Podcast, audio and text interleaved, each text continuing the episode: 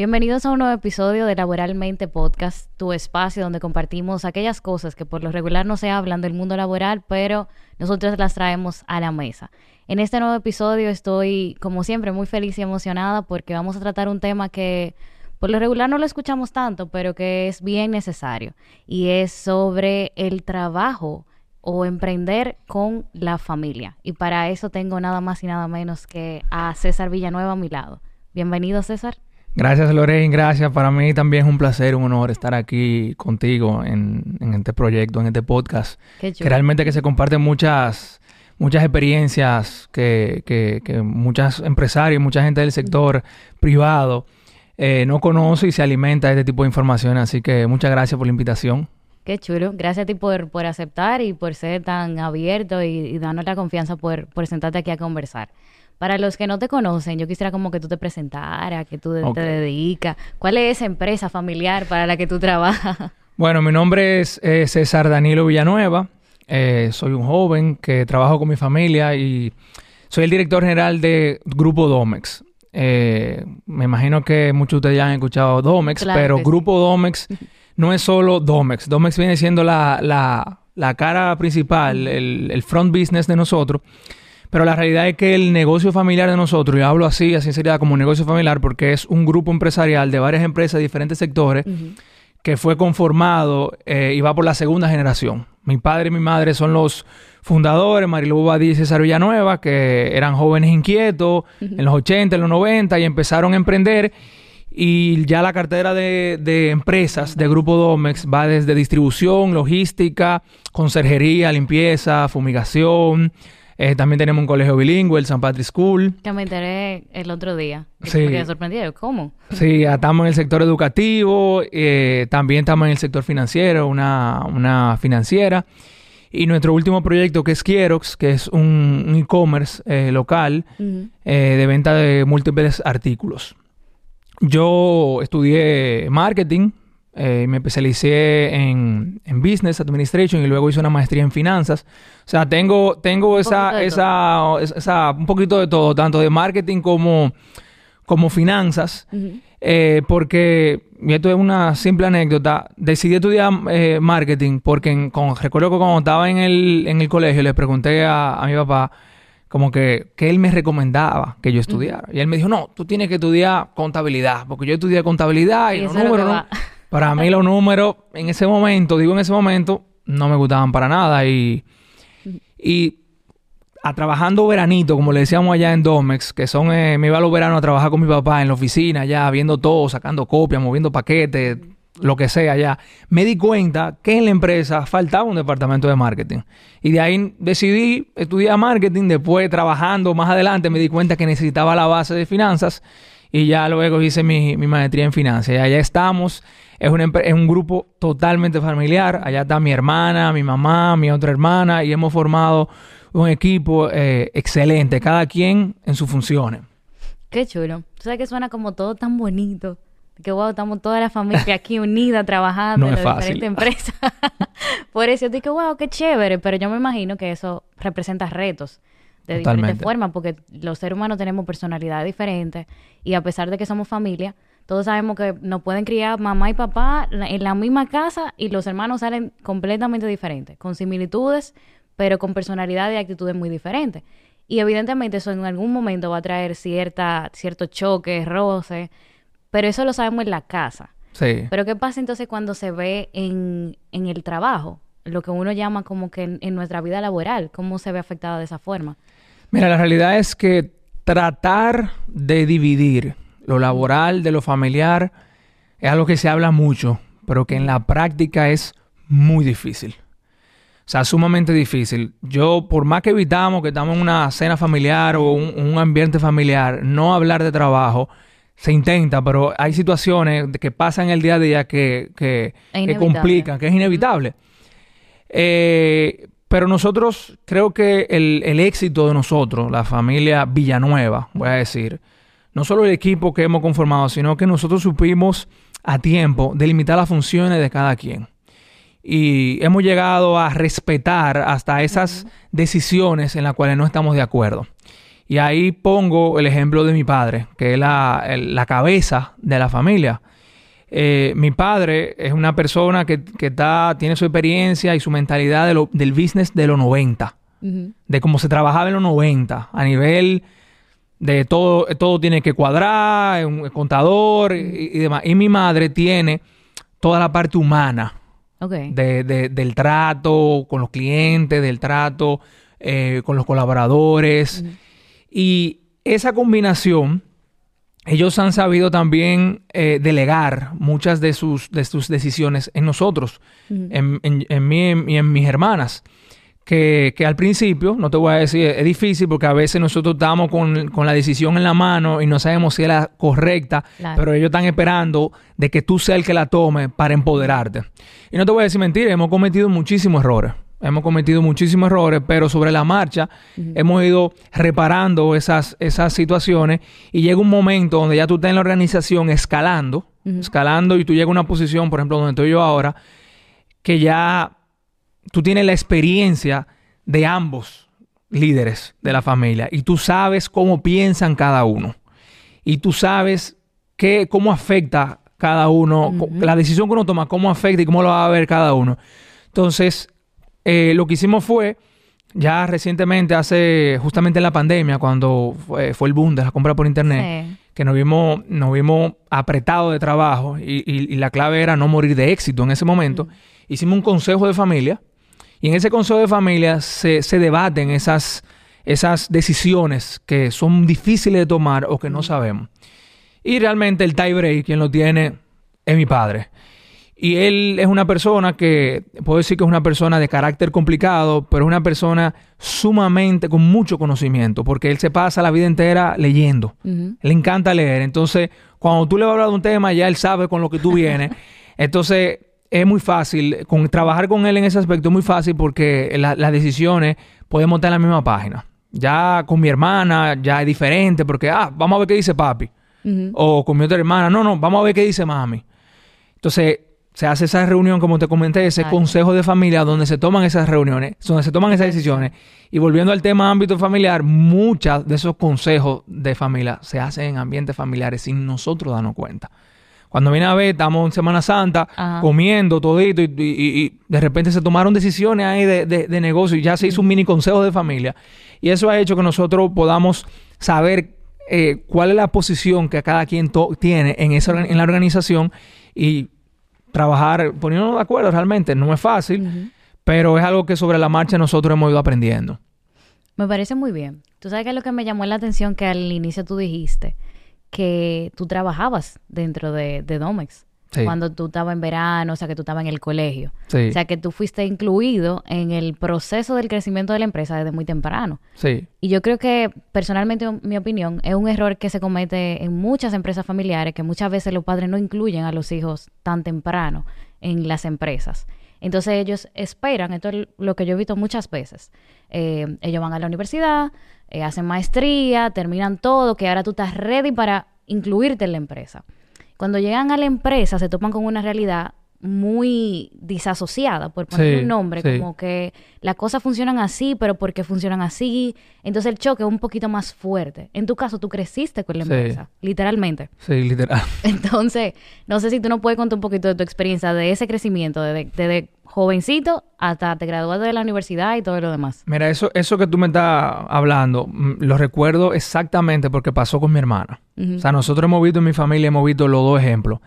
Y de hecho, ya no lo dicen ahora, evidentemente, ya no, ya no me lo dicen, pero muchas personas cercanas a mi padre, empresarios, dueños de negocios, ejecutivos, alto ejecutivo de muchas bancos y empresas a nivel nacional, le decían a mi papá que era un error que yo solamente tenga esa experiencia en la oficina. Pero te puedo decir a sinceridad, yo nunca he tenido otro trabajo que no sea con mi papá.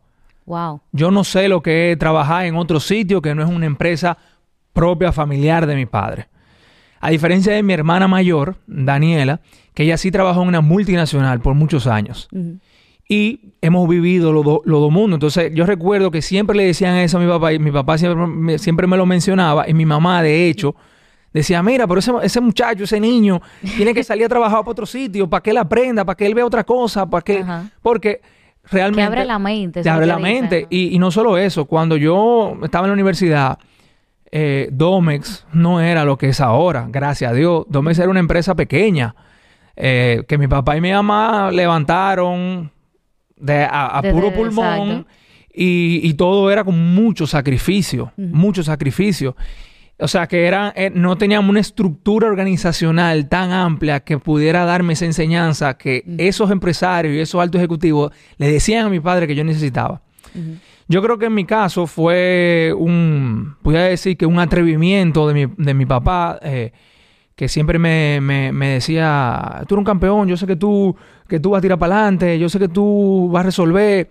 Y desde chiquitico, él, me inculcó en mí, esto es tuyo, tú vas a trabajar aquí, como que dándome ese sentido de pertenencia. Exactamente. Y me hizo enamorarme de la empresa familiar desde que yo estaba chiquitico. Yo desde que tenía 10 años, yo iba a la oficina todos los fines de semana y los veranos. Mientras mis amiguitos se iban de campamento de verano a Estados Unidos o campamento de verano local, yo estaba en la oficina sacando copias, estaba en la oficina con los mensajeros, estaba con todo el personal que está ahí. Y de hecho, muchos de los, de los, de los directores que tenemos allá en Grupo Dome me conocen a mí desde que yo tenía 10 años, 12 años. Por eso mismo. Y ahora me dicen, a veces me dicen, don César, yo no, no, don César no. me puede decir Cesarito, como me decía antes. Y, y yo creo que en mi caso, mi caso salió perfectamente como, como ellos lo planearon. Eh, yo, si, si tú me preguntas de mi carácter, como yo era como joven, yo siempre me he confiado en mi papá y mi mamá mucho. Yo no, yo no fui de estos millennials rebeldes que tenemos ahora, generación que es muy, muy importante. Sí, pero yo entiendo la rebeldía que tenemos que tenerla. Yo, yo soy una persona que desde que estaba chiquitico siempre hice caso a lo que mi papá y mi mamá me decían. Y mucha gente me decían, pero, pero ¿y por qué tú te estás llevando? Yo siempre entendí que mi papá y mi mamá van a querer lo mejor para mí. Y yo era de mis tres hermanos el más tranquilo el que me decían si era por ahí, me iba por ahí. Si mi papá me decía que la camisa que tenía que comprarme era rosada, era rosada. O sea, yo siempre me llevé de él, porque siempre he confiado mucho en él. Y eso salió bien en mi caso. Ahora, hay muchos escenarios, muchas otras familias donde eso no ha funcionado. ¿Por qué? Porque no hay un régimen de consecuencia ni, ni tienen la disciplina yo no sabía, o sea, yo no, yo cuando estaba en la universidad, ni loco yo me atrevía a llegar tarde a una reunión con mi papá. Mi papá viene de la banca, mi papá se, la reunión se decía a las 3 de la tarde, yo tenía que estar a las 3 de la tarde ahí. O sea, a mí nunca me dieron la oportunidad de acomodarme. Yo recuerdo que mis amigos me decían en la universidad, no, porque tú, como tú estás en una, empresa familiar, tú puedes pedir un permiso, pon un examen eh, y puedes llegar temprano a la poca maima y puedes resolver. Yo no, yo no, no, mi papá fue muy duro con eso. Por eso te mencioné que él, él era una persona complicada. Sí. Porque bueno, de carácter fuerte. Es, ahora, te puedo decir que, que, que, sí, uno tiene cierto privilegio de trabajar en una empresa familiar, pero en ese momento, cuando yo estaba muchacho, a mí me trataban igual como cualquier otro colaborador y, yo pasé por todos los departamentos. Y yo te puedo decir que yo odié varias etapas de ese proceso. Porque había, habían lugares, yo, yo cuando trabajaba en el área de servicio al cliente, cogiendo el teléfono, yo nada más esperaba que, que, fueran las 5 de la tarde para irme para mi casa porque no me gustaba, o sea, me tocaba trabajar y no me podía ir, me tenían, era un gardeo, como dicen. Y yo creo que eso, eh, ellos, ellos se aseguraron que, en, en, la organización en Domex yo tuviera esa, esa atención y, esa disciplina. que, que aquí hay reglas, aquí hay normas y aquí las normas se deben de cumplir. Y yo recuerdo que, que, que habían veces de que estaba en la oficina y mi papá y mi mamá se iban a comer a un restaurante y yo decía, me voy con ustedes. Me decía, no, usted tiene que cumplir un horario. Yo, de hecho, una de las razones por la cual me tuve que ir a estudiar en este momento, lo decidí así, eh, a la poca maima, era porque tenía que estudiar de tarde y de noche. Yo empecé estudiando de noche. Yo nada más tenía una clase en, en, la tarde, pero era porque no se podía. A diferencia de mis amigos que se fueron a estudiar, por ejemplo, Punive, que tenían que coger clase en la mañana. Porque mi papá me dijo, tú quieres, si tú quieres trabajar, si, tienes que trabajar para estar en la universidad. Porque, o sea, yo te la voy a pagar, pero no es, no, no, no, no, es de gratis. No es de gratis, tienes que trabajar. Entonces, eso fue mi, mi, mi, mi experiencia, que, que, había una disciplina y había un control y, y fueron muy duros conmigo en esa parte. Y un peso de responsabilidad un también. Peso de responsabilidad. está bien, te pago en la universidad, pero ese dinero de la universidad está saliendo del trabajo que estamos haciendo aquí. No necesariamente quizá de sacar copia. Claro. Pero es, te está enseñando que el dinero tiene un, peso, tiene un valor. Totalmente. Mi hermana, eh, ella tomó otro camino. No puedo decir que fue un camino incorrecto. O sea... Fue su camino. Fue su camino y para nosotros fue correcto. Porque al ella irse a una multinacional, ella trabajó en Philip Morris muchos años. Es una escuelita. Sí. Ahí se aprende de todo. Cuando ella se integra a Domex, muchos años después, ella y yo teníamos mucho choque. Y mi papá y ella, y mi mamá, porque ella tiene una forma de trabajar sumamente estructurada. Ella decía que las cosas se tenían que hacer así. Y nosotros no, pero nosotros tenemos la vida entera haciéndolo así. Claro. Y eso nos ayuda a nosotros a enfrentar una realidad de cómo se hacen las cosas realmente, cómo le funcionan a, las multinacionales. Y eso nos ayuda a nosotros a tener otra perspectiva. Y fuimos aplicando muchas de esas cosas que ella, que ella nos enseñó. Y yo creo que esa combinación, ese equipo, esa combinación de experiencia, eh, eh, está dando su fruto ahora. O sea que no es que uno está bien y uno está mal, sino es que el, equipo es que conforma el, éxito, por ponerle un nombre. Exactamente. La fortaleza de cada uno y cada quien tiene con qué brillar. Por, yo, o sea, no te puedo decir si yo hubiera trabajado en otro sitio cómo hubiera sido la cosa ahora. Eh, creo que no hubiera variado porque mi carácter, yo, yo soy así desde, jovencito y yo siempre he sabido a, dónde voy, a dónde quiero ir. Cuando yo empecé a trabajar eh, en Domex, yo siempre tenía una visión de, lo que yo quería. De hecho, cuando yo llegué, lo primero que le dije fue a mi papá, no puede ser verde. Hay que cambiar el color, no puede ser de logo. ¿Domex era verde? Sí. Empezó, empezó cuando era Domicilio Expreso Nacional, después pasó a Domex. Eh, recortado. Recortado y era verde. Yo le decía a mi papá, no puede ser verde. Y, yo quiero entender por qué no podía ser verde. Bueno. Porque verde es como positivo, como algo bueno. Eh, siempre fue Esperanza. Siempre, primero el nombre era muy largo, Domicilio Expreso Nacional. Después lo recortó Domex. Y yo le dije en ese momento, cuando estábamos en la universidad, no puede ser verde por la sencilla razón de que en ese momento nosotros estábamos tratando de lanzar el courier, la compra por internet. Y el principal competidor, líder de mercado, es verde. Y yo decía, hicimos un análisis de mercado. Imagínate, yo, yo frequecito en la universidad. Yo lo que hice fue mi, tesis prácticamente fue esa. Y dije, no, vamos a buscar el amarillo, porque el amarillo representa alegría, representa armonía. No tenemos otro competidor con amarillo. Y buscamos varios ejemplos. Y, a mí me encantaba, siempre me ha gustado el amarillo. Muy resaltado. Y muy resaltado. Entonces, hoy en día, esas son de las cosas que hemos visto los frutos, porque hoy en día tú estás en la calle y probablemente eh, tú fácilmente tuvo una guaguita amarilla. Tú dices, ah, ese de o, o, letrero, llama mucho la atención. Entonces, esas son de las cosas que, que hoy en día estamos viendo los frutos. Es así. ¿Tú nunca pensaste en trabajar en otro sitio? Sí, yo te voy a decir, no te voy a decir mentira. yo cuando estaba en la universidad, no. Porque cuando estaba en la universidad, eh, pensé que iba a tener cierta flexibilidad. Ok. hay días que me sentía mal, eh, que, me, que, me, daban cierta flexibilidad al estar en la familia, pero yo siempre fui responsable con, con, con mi trabajo. Entonces yo, si, si, tenía que hacer mi trabajo y lo terminaba antes de tiempo, yo podía irme a estudiar, por ejemplo. Eh, yo siempre fui buen estudiante. Pero hubo un momento cuando yo estaba haciendo mi maestría, cuando viví en, Madrid, vi tantas, tantos jóvenes como yo, con tantos sueños, con tanta objetivo por cumplir, con tanta idea en la cabeza, porque me, me, mezclé con mucha gente de muchos países. Eh, y que tenían escenarios de vida, trayecto de vida muy diferente al mío y de diferentes edades. Y a mí me dio un momento, no sé si fue una crisis, como ¿cómo yo voy a aportar ahora, llegar a Domex y aportar ideas nuevas? Si yo no sé, si yo no soy ni especialista en supply chain, pero yo sabía que me tocaba, es un negocio, el negocio de la logística es negocio de operaciones. Y yo soy especialista en marketing y, en finanzas, pero yo decía, ¿y cómo yo voy a aportar eh, lo muy importante? El negocio está creciendo, porque mientras yo estuve en España, mi hermana me estaba cubriendo aquí y, las cosas que ella me consultaba eran cosas que, eran, muy, eran un reto muy grande para mí, pero yo no sabía qué decirle. Yo le decía, yo le, le, comentaba a mi hermana en ese momento, yo necesito buscar un trabajo en otro sitio, porque yo, yo siento que cuando yo llegue ahora no voy a dar la talla para poder resolver los problemas del día a día a nivel de logística y operaciones y a nivel de tecnología y de procesos. O sea, eso son cosas que lo hacen un ingeniero industrial. Sí. Él me decía, no, pero eh, aquí está Juan, que es ingeniero industrial, mi mano derecha, él te puede ayudar. Y yo sí, pero eso que tú diste cuando tú volviste de, de, la multinacional, yo quiero poder aportar eso. Ella lo aportó en la parte administrativa y en la parte de recursos humanos.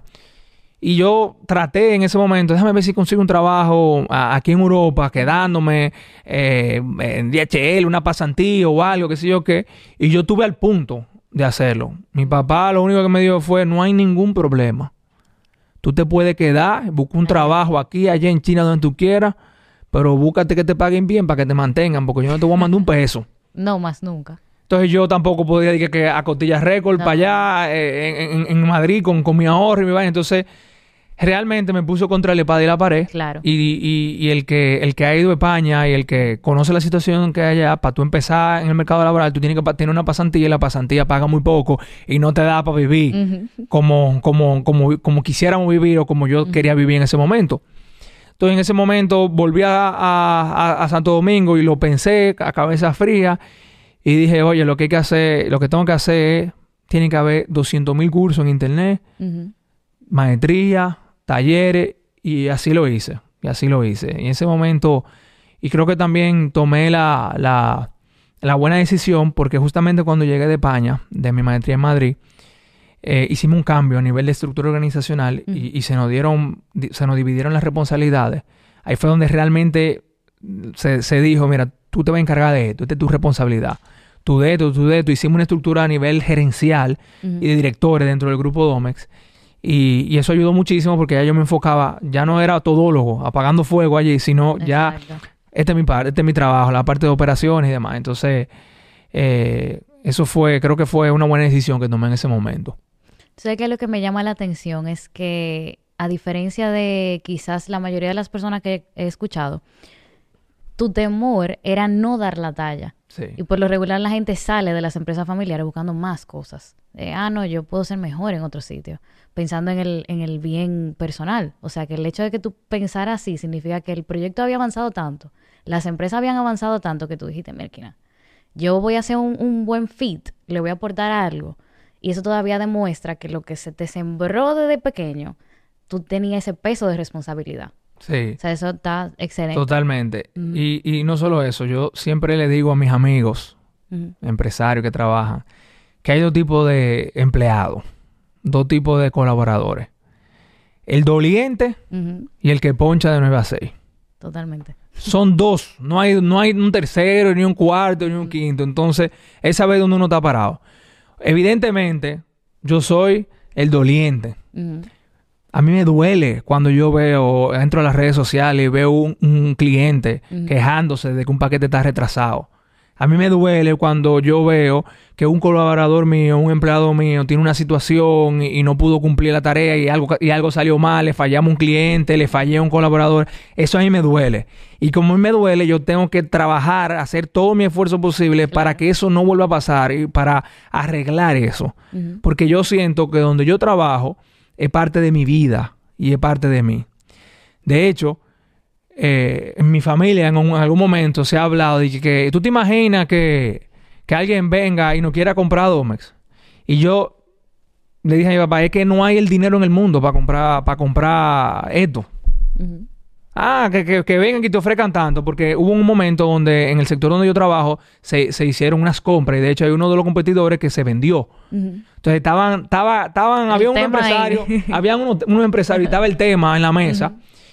Y yo ni tuve que hablarlo con mi papá en eso. Cuando yo fui y le pregunté a él, fui a su oficina, porque él se reunió con ellos, y le pregunté y le dije, dime, ¿cuánto te ofrecieron? Yo preguntando, ¿cuánto te están ofreciendo? Y él, me dijo, tranquilo, que, ni llegamos a eso. Y yo, ¿cómo así? Es que yo no voy a vender esto, tú no te inventas porque ¿qué vamos a hacer nosotros? Aquí está el ADN de nosotros.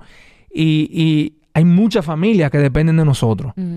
Ahí no te voy a decir que hay situaciones donde las empresas te ofrecen una cantidad de dinero y, la gente tiene que vender, pero hay, una, hay otro valor que es el valor emocional que no se contabiliza, tú no sabes cuánto vale.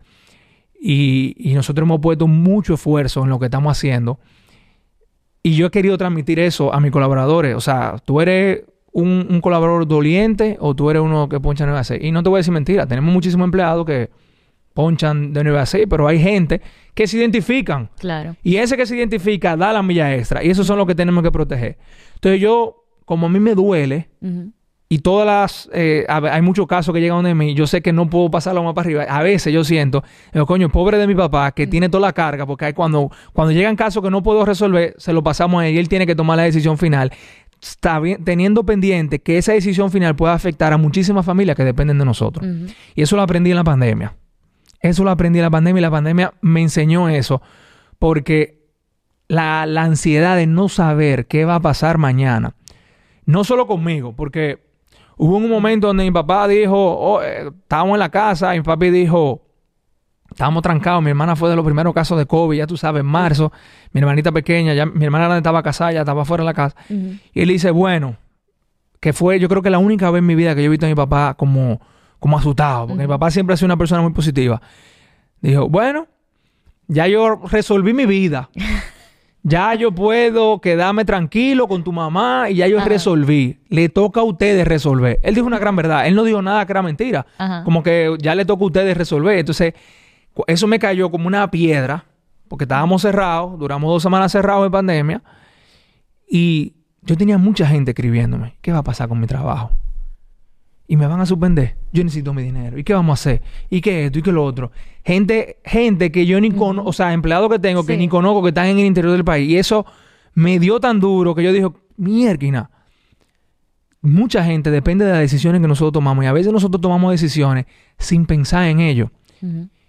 Y recapitulando para adelante, cuando se dio esa vaina en la mesa, dije que no hay dinero que pueda pagar lo que es nosotros. Y esto es, esto es como como el trabajo de nosotros y de nuestro equipo y así lo hemos conformado y así yo quiero que sea para, para las generaciones de nosotros, para, para nuestros hijos.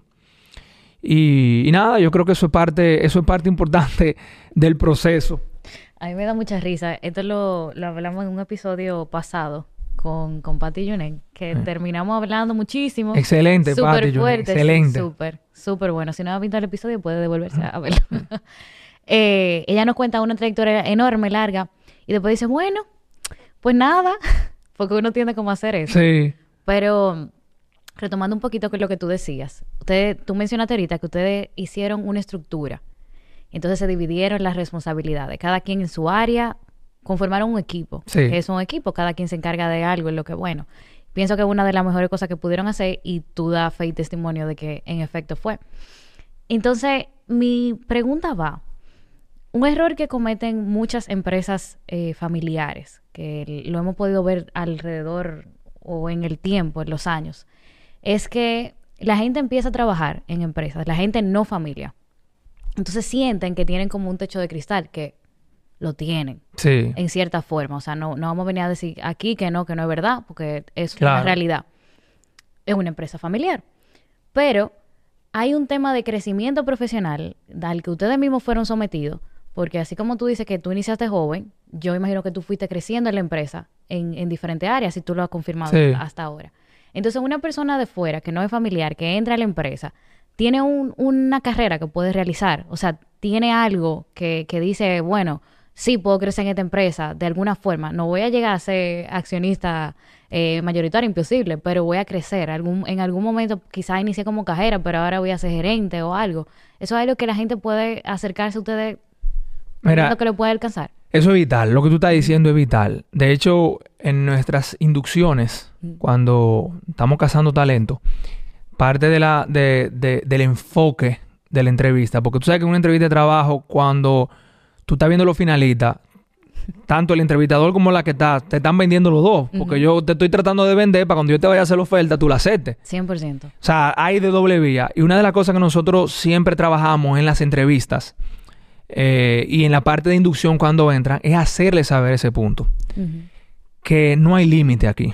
Y yo creo que eso lo, hemos, demostrado en, Grupo Dome, ¿no? no, creo que lo hemos demostrado con el equipo. Porque hace varios años me daba cuenta de eso que tú estás mencionando, de que cuando hacíamos las entrevistas de clima laboral, la gente no se sentía, el personal no se sentía que la empresa Grupo Domex era un lugar donde podían crecer para hacer plan de familia. Esa era la palabra que siempre, que siempre he usado, para hacer plan de familia futuro.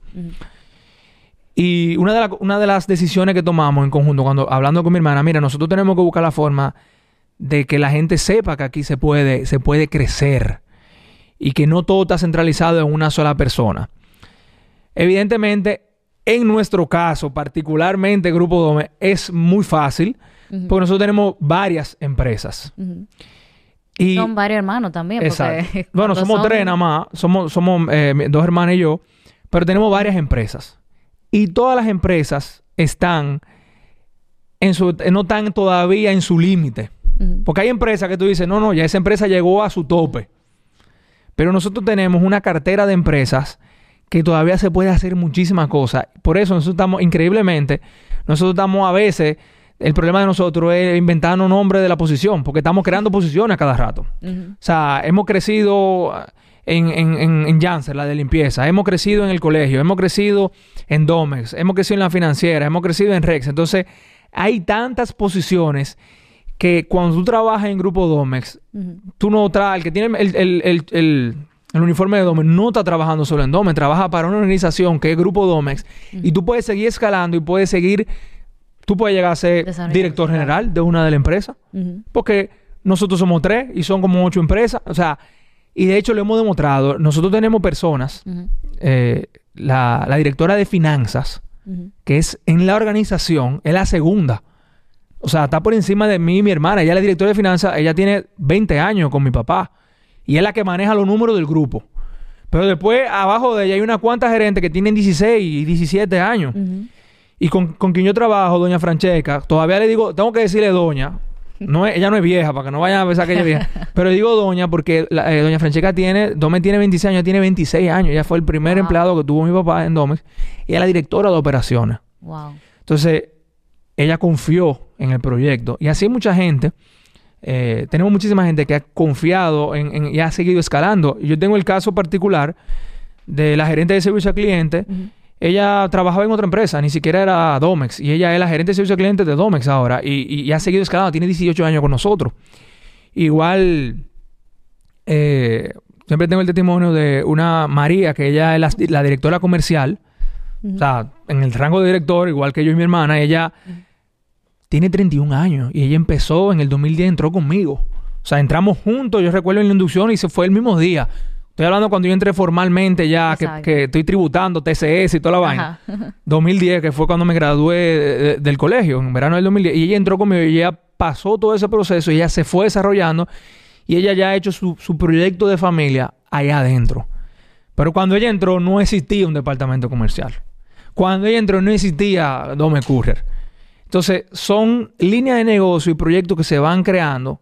Por ejemplo, la que está ahora llevando eh, el proyecto de Kierox, que es un, proyecto nuevo, también, o sea, y eso es algo que nosotros lo tenemos muy claro y se lo decimos mucho a, los colaboradores y se lo repetimos. Porque en el momento de que eso se cae, o esa, ese sueño, esa ambición, ese deseo de, crecer, el, colaborador pierde la, la, ¿cómo te digo? Las ganas de representar esa marca y de trabajar ahí.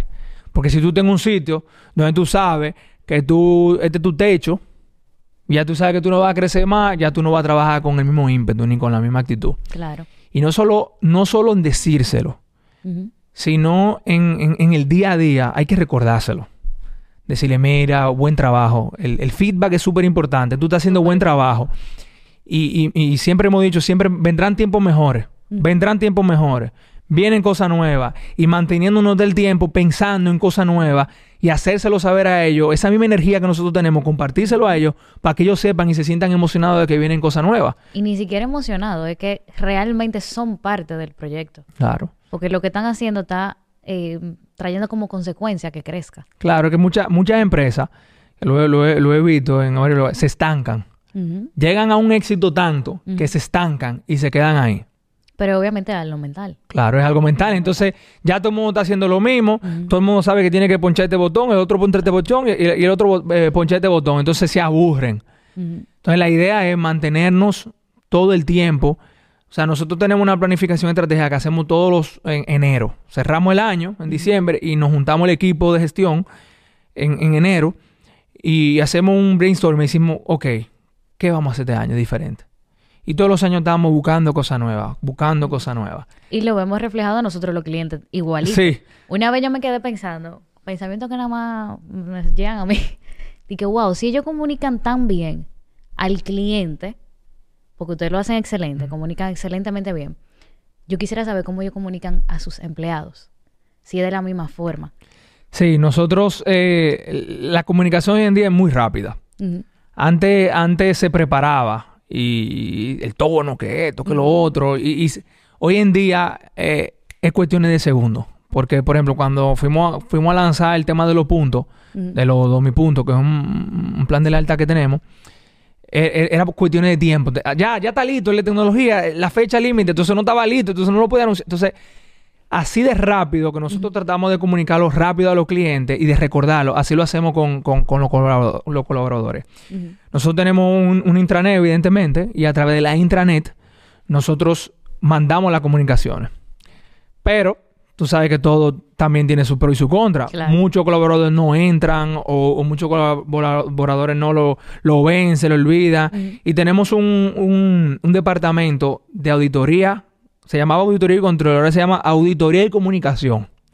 Pero ese departamento, conformado por una persona, su trabajo es visitar todos los departamentos y visitar todas las sucursales a nivel nacional cada 15 días. Hay algunos departamentos y, empresas y, sucursales que se visitan mensuales para hacer una auditoría de todo lo que está pasando, recibir feedback del colaborador y notificar la, buena nueva. En esa auditoría que se hace, le preguntan al, colaborador, mira, eh, ¿cuánto vale uno mi punto? Eh, mm, eh, coño, pero te mandamos el correo. Entonces ya tú sabes, ya se le pone una calificación y los colaboradores van compitiendo el que más sabe y el que menos sabe. Entonces, hacemos unas premiaciones trimestrales donde premiamos esa, esa base de conocimiento. Y evidentemente tenemos nuestra página web, en intranet, toda la información publicada. Pero la, comunicación es vital. Las veces que hemos fallado en, en, comunicar tarde o en comunicar poco o en no recordar, hemos tenido problemas de servicio con los clientes. Que son situaciones que tú dices, ¿cómo es posible?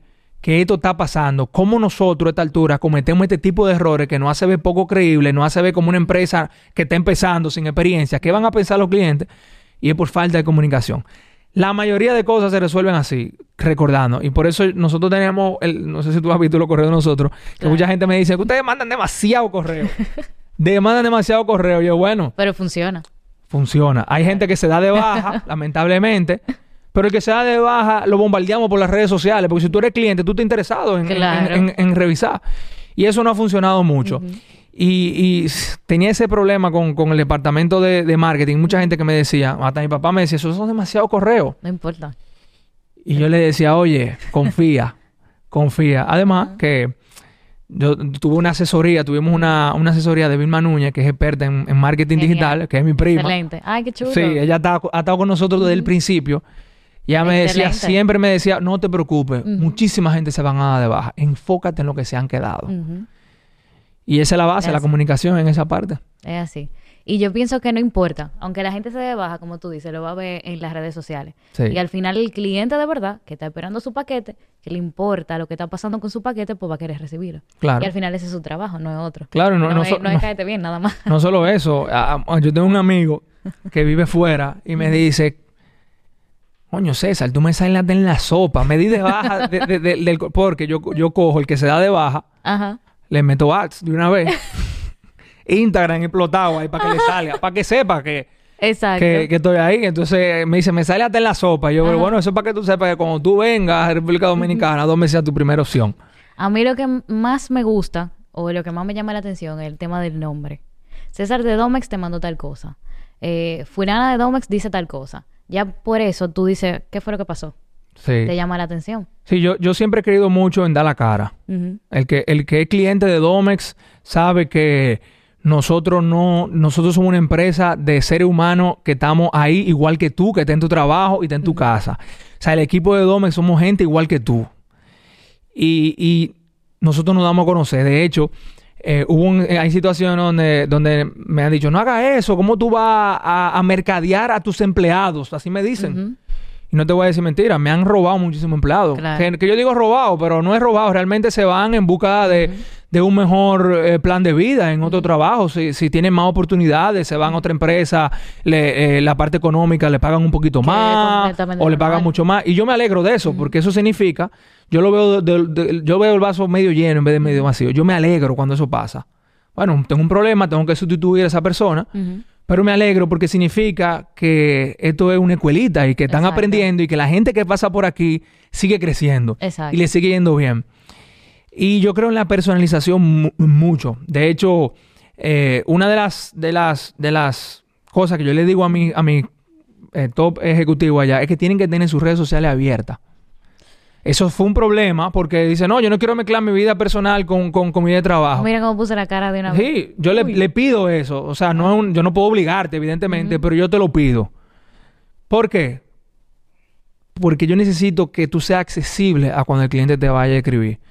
Y yo, eso, y yo trato de dar ese ejemplo con, con, conmigo. A mí, a mí el, el, que sabe de Domex sabe que yo estoy ahí, que, que los correos salen con mi correo. Y el que, o sea, yo mando un correo masivo si es una información importante. Ahora mandamos un, un, correo sobre un producto y sale mi correo ahí. El que quiera hablar conmigo, nada más tiene que escribirme un correo. Yo recibo 600 correos al día, sí. Pero yo tengo una, yo tengo una plataforma de correo donde yo lo voy filtrando y sé que tengo que responder primero y que tengo que responder después. Y está mi teléfono, me pueden llamar y me pueden a, mi oficina. ¿Qué, lo, ¿Qué es lo que me va a pasar? Que Lorey me llame para preguntarme sobre un paquete y yo te diga, no hay ningún problema. Marcel Garrigo de gestión de clientes te va a llamar. Y Marcel te va a llamar. O sea, pero dar la cara. Igual cuando pasan situaciones, que tenemos crisis, retraso, en diciembre, en temporada alta, está presente. Yo mando, cuando hay un problema, yo mando un correo con mi correo. Y si tú le das reply, me llega a mí porque yo necesito que tú sepas de que hay alguien ahí que te va a resolver. Porque mucha gente, tú sabes, con, toda esta tecnología ahora y los canales digitales, con los bots y el tema de las redes, yo que tengo un bot en, donde mucha gente dice, hasta el IBR del teléfono, conchole, yo quiero hablar con un humano. Y a mí me pasa a veces que tengo una situación, por ejemplo, con un banco. Claro. Quiero hablar con un humano para que me resuelva. Tú le des ese no, no, y tú entonces es un tema, es un tema que yo lo he vivido como cliente en otras empresas, porque aquí es muy difícil. Eso es algo que nosotros los dominicanos, las empresas dominicanas, tenemos que cambiar. en, en, Estados Unidos, en los, negocios digitales, en Amazon, tú tienes una reclamación en Amazon y la respuesta es inmediata, es sumamente rápido. Y tú tienes que hablar con alguien, ellos te van a llamar y tú hablas con ellos de una vez. Entonces, ¿por qué nosotros, República Dominicana, no podemos dar un servicio uno a como lo dan afuera?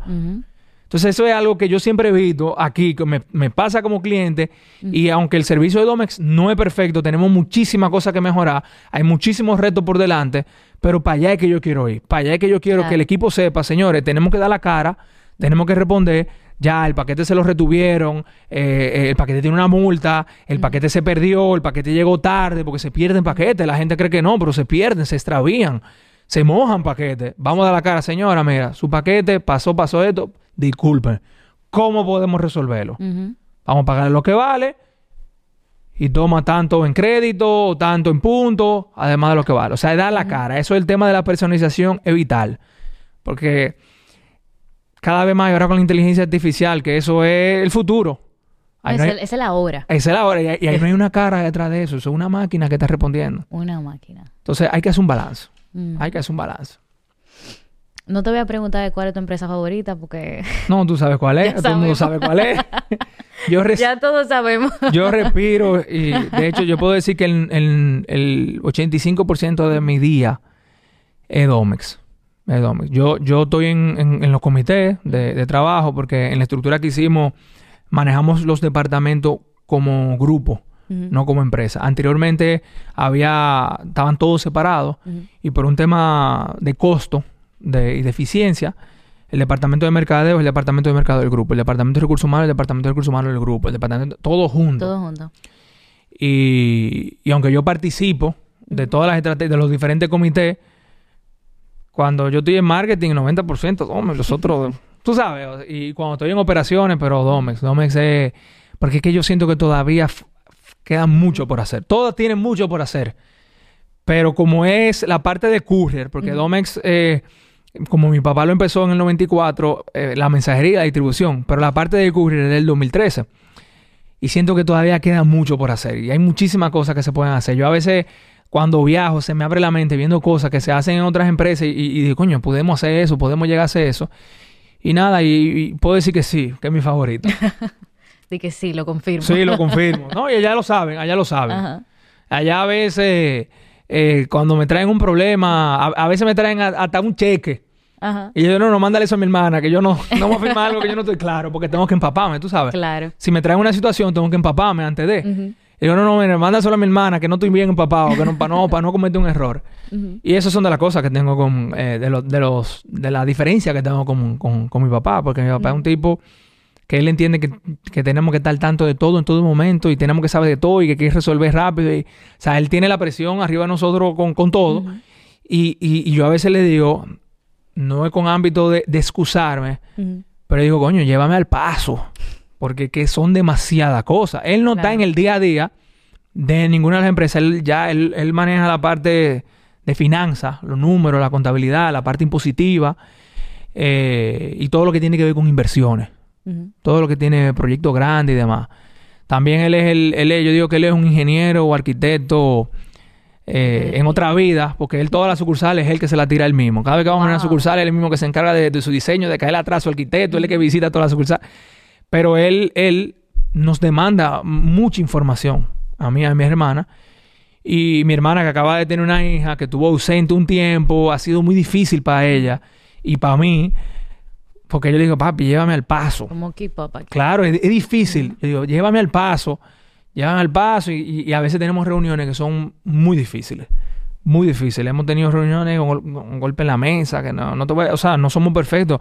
Hemos tenido reuniones donde, donde, no nos hemos faltado el respeto, pero hemos hecho cosas incorrectas. Que, por ejemplo, yo he cometido errores que si yo lo hubiera hecho en otro sitio, yo no sé si yo estuviera ahí todavía, ¿tú entiendes? Claro. Porque yo he sabido eh, un día pararme de reunión y decirme, no, yo no puedo trabajar así y me voy, ¿tú entiendes? Cosa que después hago me culpa y digo, coño, papi, discúlpame. Porque mi papá siempre, trabajo, trabajo y familia, trabajo. Y familia, familia. Hay una línea muy fina ahí. Sí. Trabaja con la familia. Puede que llegue un punto en el que está bien, conozco tu personalidad, trato de mantenerme en el ámbito de trabajo, perfecto, pero hay un momento de emoción eh, el trabajo bajo estrés, eh, vuelve con cualquiera. Sí, ahí, ahí entra, en esa parte entra mi, mi mamá. Porque mi mamá no, no está en, la oficina, en el headquarter allá, ella está manejando el colegio. Y yo voy, visito a mi mamá por lo menos tres veces a la semana en, la, casa. Y ella me pregunta, dime, ¿qué te hizo tu papá hoy?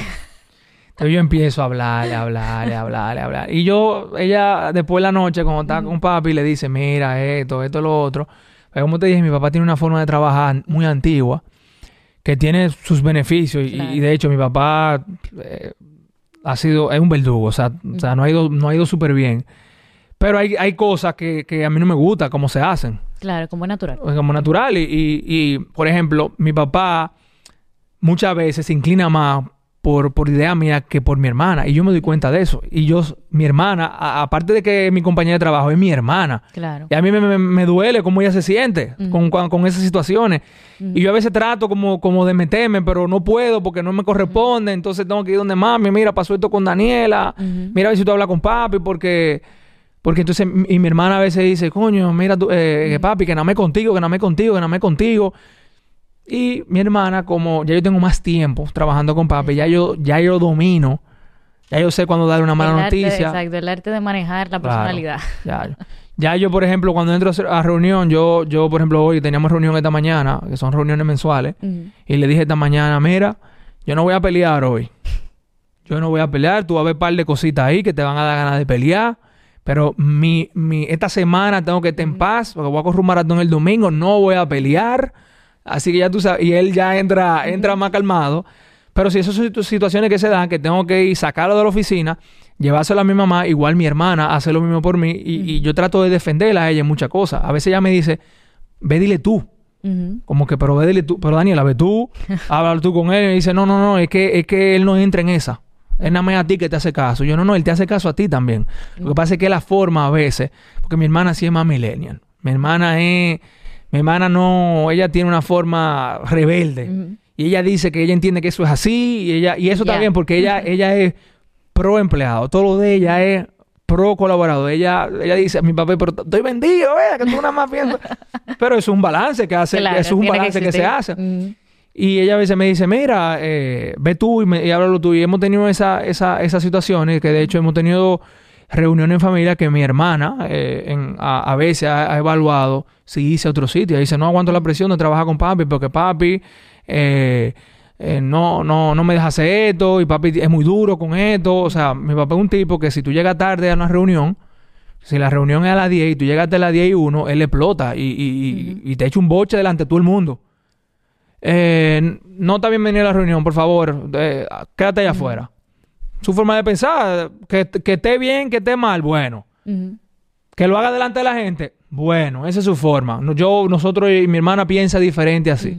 Pero yo le digo a mi hermana, coño, llega temprano, vamos, si tú sabes cómo es él, llega temprano y eso, y eso pasa con, con, los colaboradores y así como nosotros hemos aprendido a manejarlo a él, él ha aprendido a manejarnos a nosotros. Porque nadie es perfecto. Él, él, por ejemplo, conmigo, yo, yo tengo una situación que yo cuando se me mete algo en la cabeza, no hay forma de cambiarme de opinión. Y yo me, cierro y no veo otras opiniones. Yo digo, no, que tiene que ser así, que tiene que ser así. Y me altero y me, y me pongo ansioso, que tiene que ser así, que tiene que ser así. Porque yo digo que tiene que ser así, porque confíen, que yo sé que es que lo siento. Y mi papá dice que no es así. Entonces ya papi sabe, no enfrentarme. Él no lo hace ya delante de todo el mundo. Él dice que sí y después, por otro lado, saca la... se cayó ese periódico. Cuando yo llamo al departamento de finanzas, ¿qué pasó? ¿Cuál? No, no se autorizó el pago. Eso se cayó, eso no va. Tú sabes, o sea, como que cada quien ha tenido... Y, a nosotros nos ha costado. A mi hermana le costó bastante porque ella tiene un temperamento muy diferente a, nosotros. Y que al igual es una línea muy fina. Eh, puede ser la oficina. Puede ser que, por ejemplo, yo puedo tener un jefe que tenga una actitud mala, pero yo sé que yo voy a llegar a mi casa y yo voy a encontrar a mi mamá y a mi papá que no tienen nada que ver con eso, que no, no ni siquiera saben esa situación. Se la puedo contar yo desde mi óptica. Me pasó esto, esto, que ya me aconsejan. En ese caso ahí está lo difícil. Claro. Es tu papá que tú vas a ver en tu casa. Claro. La misma persona que, que por la que tú pasaste ese momento. A nosotros, a nosotros nos pasó una situación reciente. Eh, hay una persona, tenemos una persona en el área de, gestión de clientes que maneja una de las principales cuentas. Pero esa persona ya tiene muchos años con nosotros, es un poco rebelde. Mi papá es full con las reglas. Y ya en, los comités se ha hablado, ¿no? Que, que fulanita esto, que fulanita...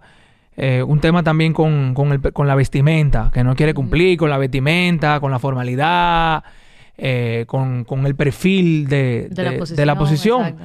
Y yo le digo a mi papá, papi, es que los tiempos han cambiado. O sea, hoy en día, en lo que a ti te parecía en los 90, que, que era la formalidad, hoy en día, o sea, Quizás no es tan relevante. Claro, por ejemplo, el, eh, por ejemplo, sí, vieja escuela. Eh, claro, el, pelo verde, que no le gusta el pelo, que no puede tener pelo verde. Y yo, papi, pero es que el pelo verde, ¿en qué afecta que ella tenga el pelo verde o el pelo morado? ¿Qué afecta en su trabajo? No, porque es que hay reglas y las reglas se tienen que cumplir.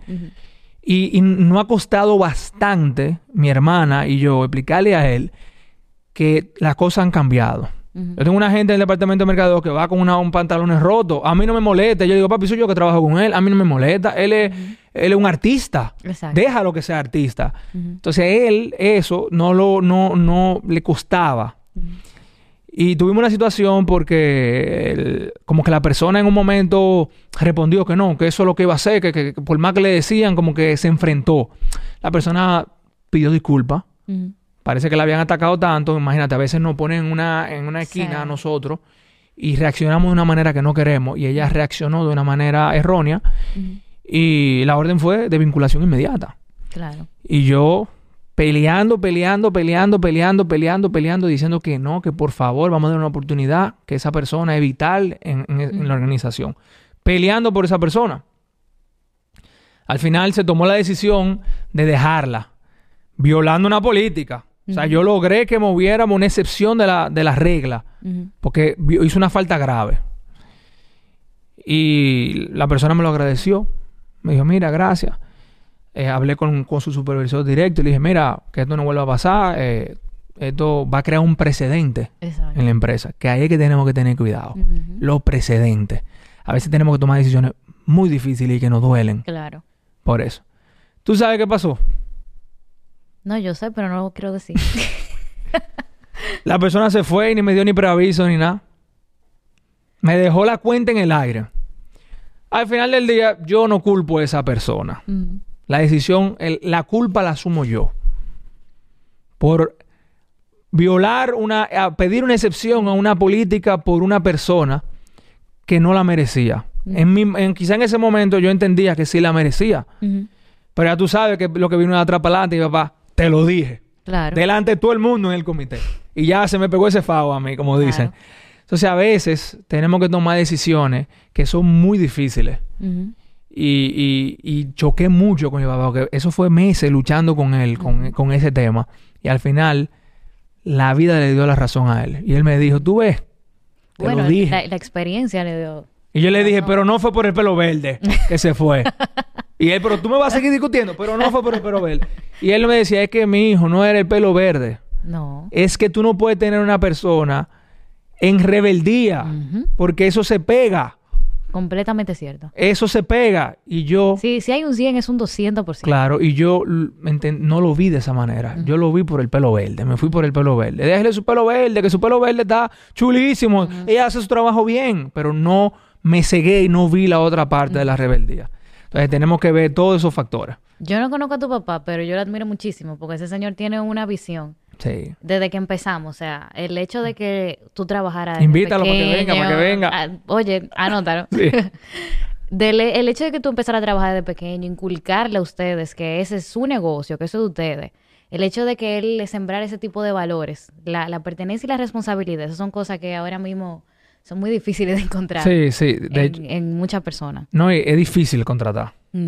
A veces, a veces cuando estoy entrevistando, eh, hay muchas, muchos candidatos, pero se nos hace muy difícil como encontrar el, perfil, porque tú te das cuenta a veces, tenemos, tenemos una generación, que yo soy parte de esa generación, porque todavía estoy en esa categoría de gente joven, que lo que quieren todo rápido.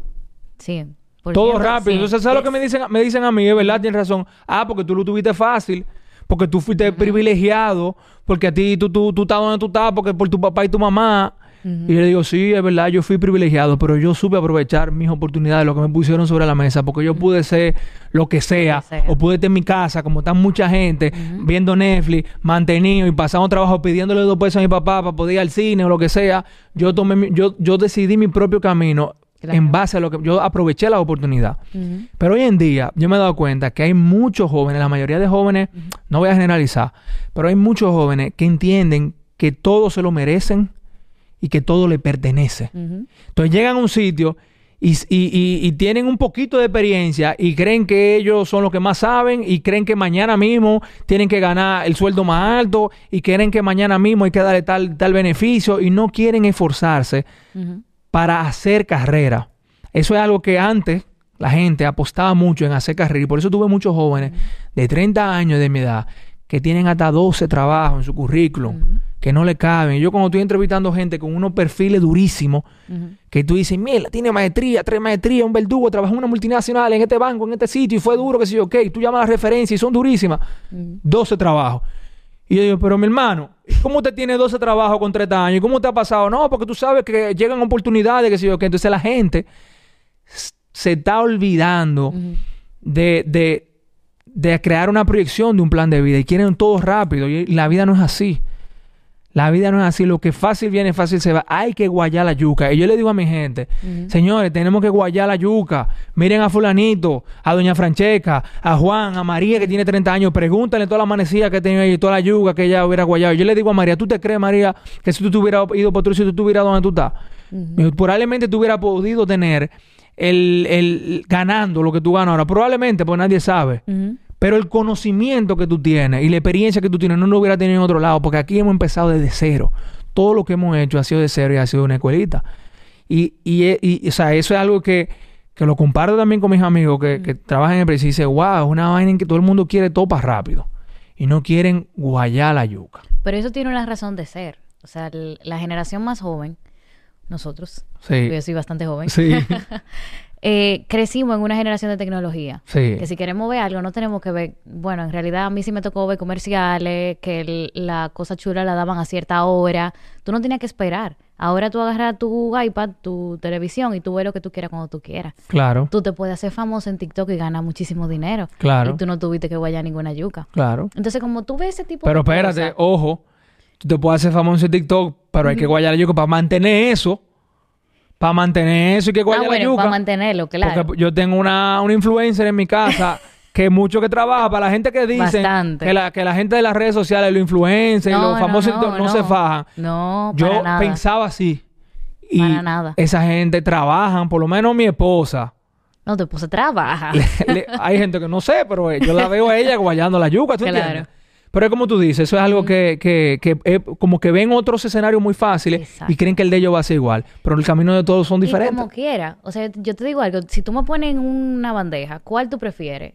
hay que sacrificarse, porque es que ese sacrificio tiene un fruto. Claro. Y ese fruto jamás te lo va a dar el camino fácil. Claro. Te puede dar el dinero, quizás. Claro. Te puede dar cierta posición, pero no todos los valores, todos los tropezones, todo el aprendizaje que te da el sacrificio. Claro. Entonces eso es lo que la gente no ha logrado entender, o al menos no la generación todavía, porque el, tiempo no se ha terminado, ¿verdad? No sabemos cómo vayan a... Claro, no, y cada quien, cada quien a su tiempo. Claro. Hay gente que ha montado su empresa a los 60 años y le ha ido exitosamente, cada quien a su tiempo. Pero yo también he visto escenarios, porque yo he sabido de todo, de personas que le ha ido tan bien, tan joven como tú dices, hacen mucho dinero y conozco un caso de una persona que ni siquiera terminó la universidad, que tuvo que terminarla después de viejo y, hoy está pasando el trabajo de eso, de las malas decisiones en ese momento, porque como le estaba yendo tan bien, se acomodan.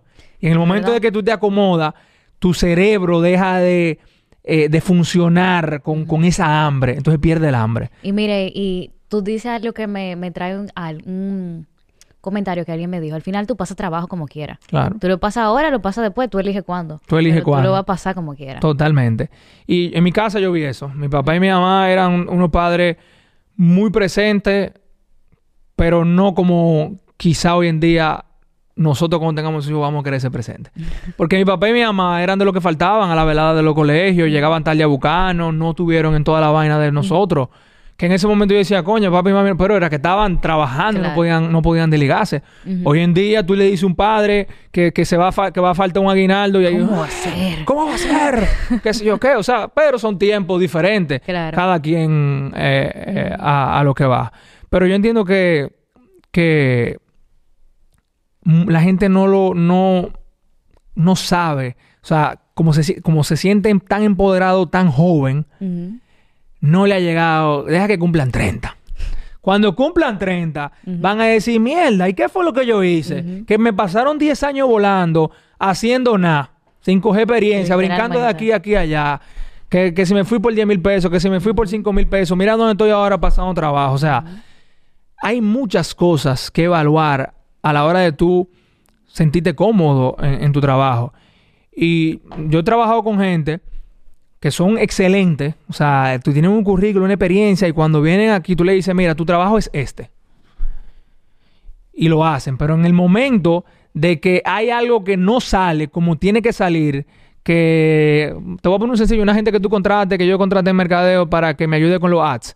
Eh, eh, Instagram hace una actualización en la plataforma y ya esa persona se tranca y dice, ah, no, ese no es mi trabajo, ya cambió, o sea, tiene que decirme cómo hay que hacerlo. Entonces yo digo, mi hermano, pero siéntese en internet, escribe en Google, Google todo lo sabe, búsquese un libro, o sea, sea, sea proactivo, sea proactivo a la hora de tú, o sea, y yo le he visto que, lo hace, que la gente lo hace en otro trabajo, pues yo tengo eh, familia y primos que están en otras empresas que son sumamente proactivos en su trabajo y son la gente que, mejor le va.